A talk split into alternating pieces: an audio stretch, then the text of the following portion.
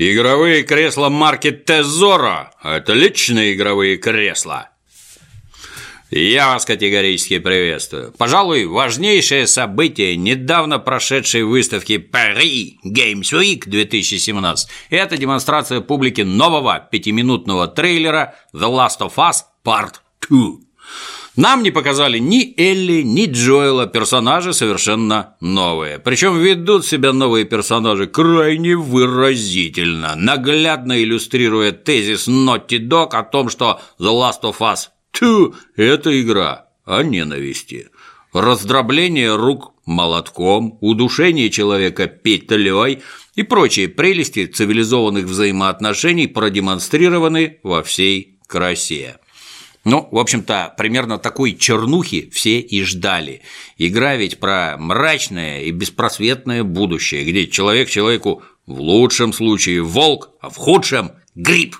Но, разумеется, нашлись недовольные, по мнению которых с жестокостью в трейлере явный перебор. Мол, Naughty Dog пытается привлечь внимание неокрепших детских умов, пробуждая в них всякое низменное. В ответ на эти нападки глава маркетингового отдела Sony Джим Райан заявил, что всем, кто знает о The Last of Us 2 и видел новый ролик, должно быть очевидно. Данную игру делают взрослые люди для других, не менее взрослых людей.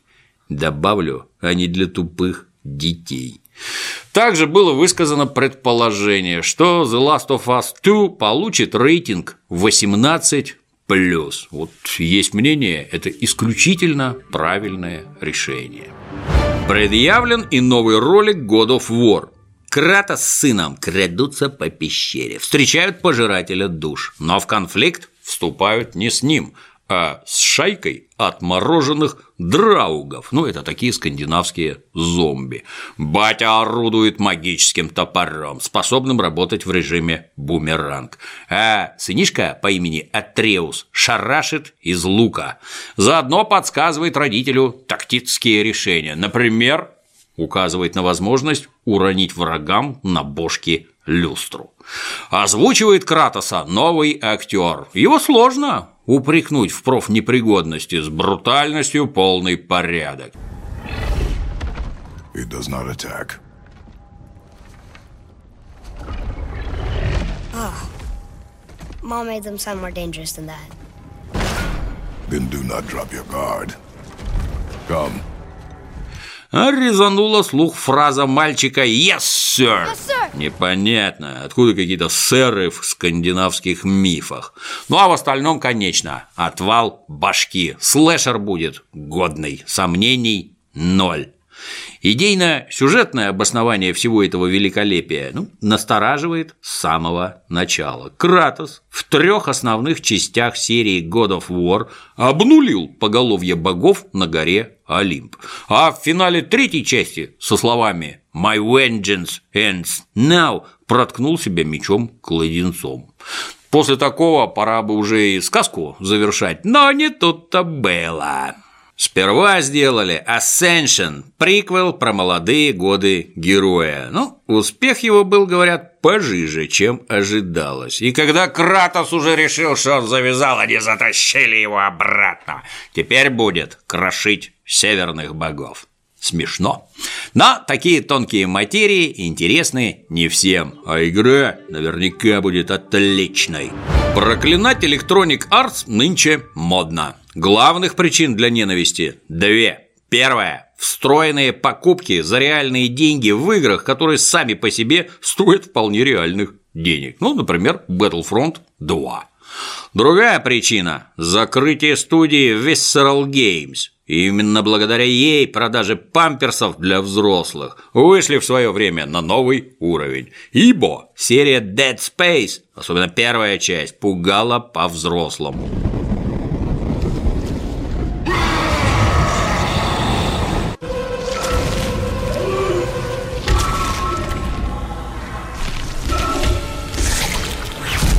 Очень, доложу я вам, была атмосферная игра. Из-за плеча смотрел, и то пробирала. Вторая часть тоже была отличной, но отбиться по деньгам не смогла, даже после того, как разошлась тиражом в 4 миллиона копий. Третью часть под давлением Electronic Arts пытались сделать более попсовой, в частности, за счет кооп режима, ну как в гирях войны. Но продажи оказались еще жиже. В результате серия про деда с пейсами была похоронена, а студию перекинули на другую работу. Сперва речь шла про игру о пиратах. Но когда на горизонте замаячил Assassin's Creed 4 Black Flag от Ubisoft, поступила команда заменить морских пиратов на космических, а место действия перенести с Ямайки во вселенную Звездных войн. Вот это, как говорится, поворот. Затем к проекту присоединилась очень толковая дама Эми Хеннинг, ну, известная по сценариям игр серии Uncharted. Естественно, проект игры с открытым миром превратился в линейное приключение про пирата, конфликтующего с бывшим подельником. Разумеется, такие свирепые метания сказались на моральном духе команды, сказались строго отрицательно, особенно учитывая то, что отношения у Хеннинг с остальным коллективом сложились не идеально.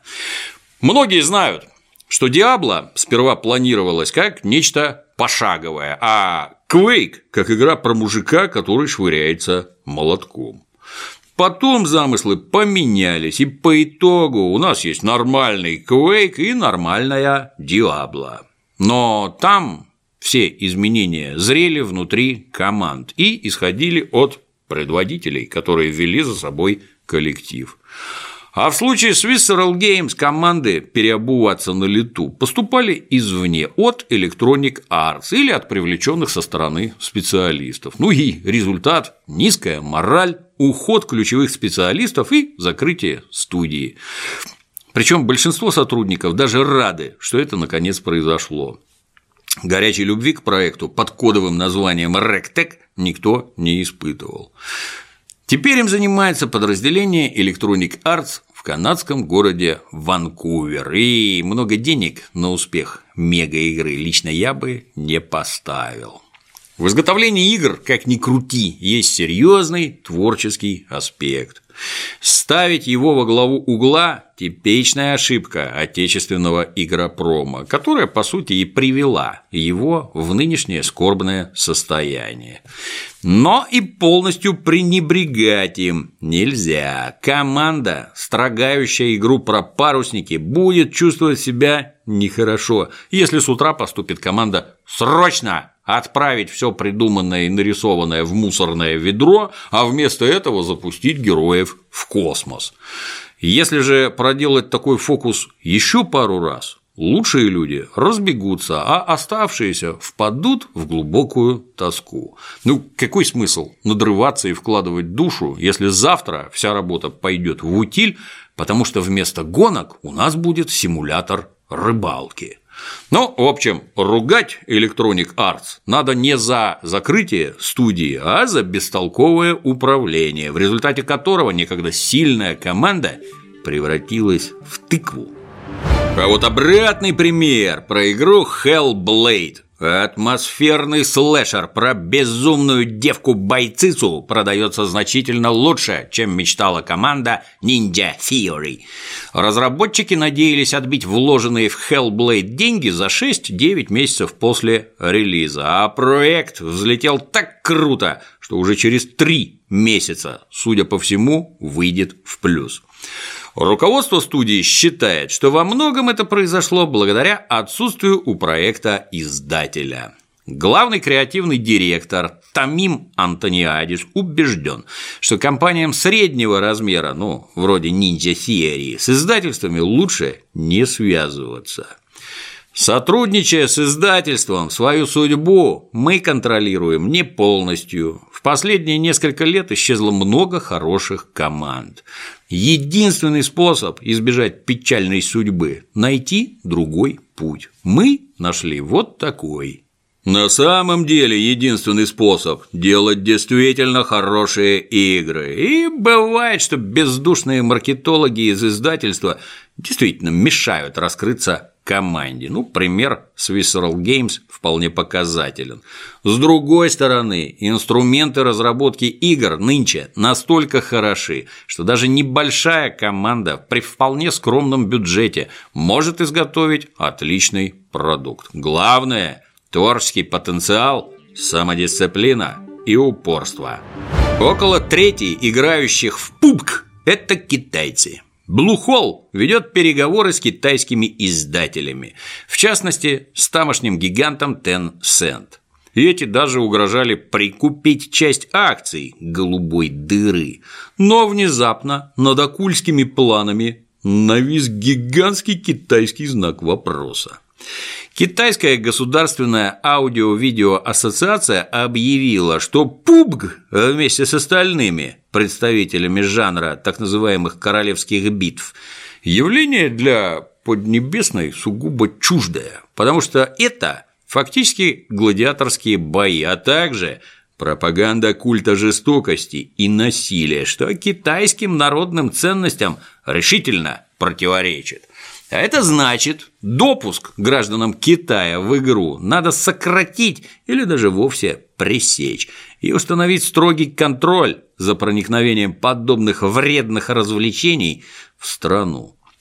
Трудно спорить в игре, где надо убить всех и остаться одному, коммунистических идей мало. Один из главных символов пупк – сковорода – даже корейские политики теперь не стесняются посещать парламент с золотыми сковородками. Пару забавных фактов о ней рассказал недавно в интервью сайту Еврогеймер создатель игры Брэндон Грин. Во-первых, Данный кухонный инвентарь появился в игре по ошибке. В японском фильме Battle Royale, в честь которого одноименный жанр игр и назван, один из главных героев – гордый обладатель крышки от кастрюли в качестве оружия. А дырявая память Грина превратила крышку в сковородку. И поэтому на задницах у персонажей теперь именно сковорода. А еще Грин и ведущий программист Пубга Марек Красовский однажды всю ночь с переменным успехом занимались крайне важным делом. Обучали сковородку отражать пули, прилетевшие под очень острыми углами. Добившись, как им казалось, нужного эффекта, игроделы сохранили результат и расползлись по койкам. А утром узнали из всемирной сети интернет, что сковородка теперь может спасти вашу задницу в прямом смысле слова, потому что абсолютно непробиваема.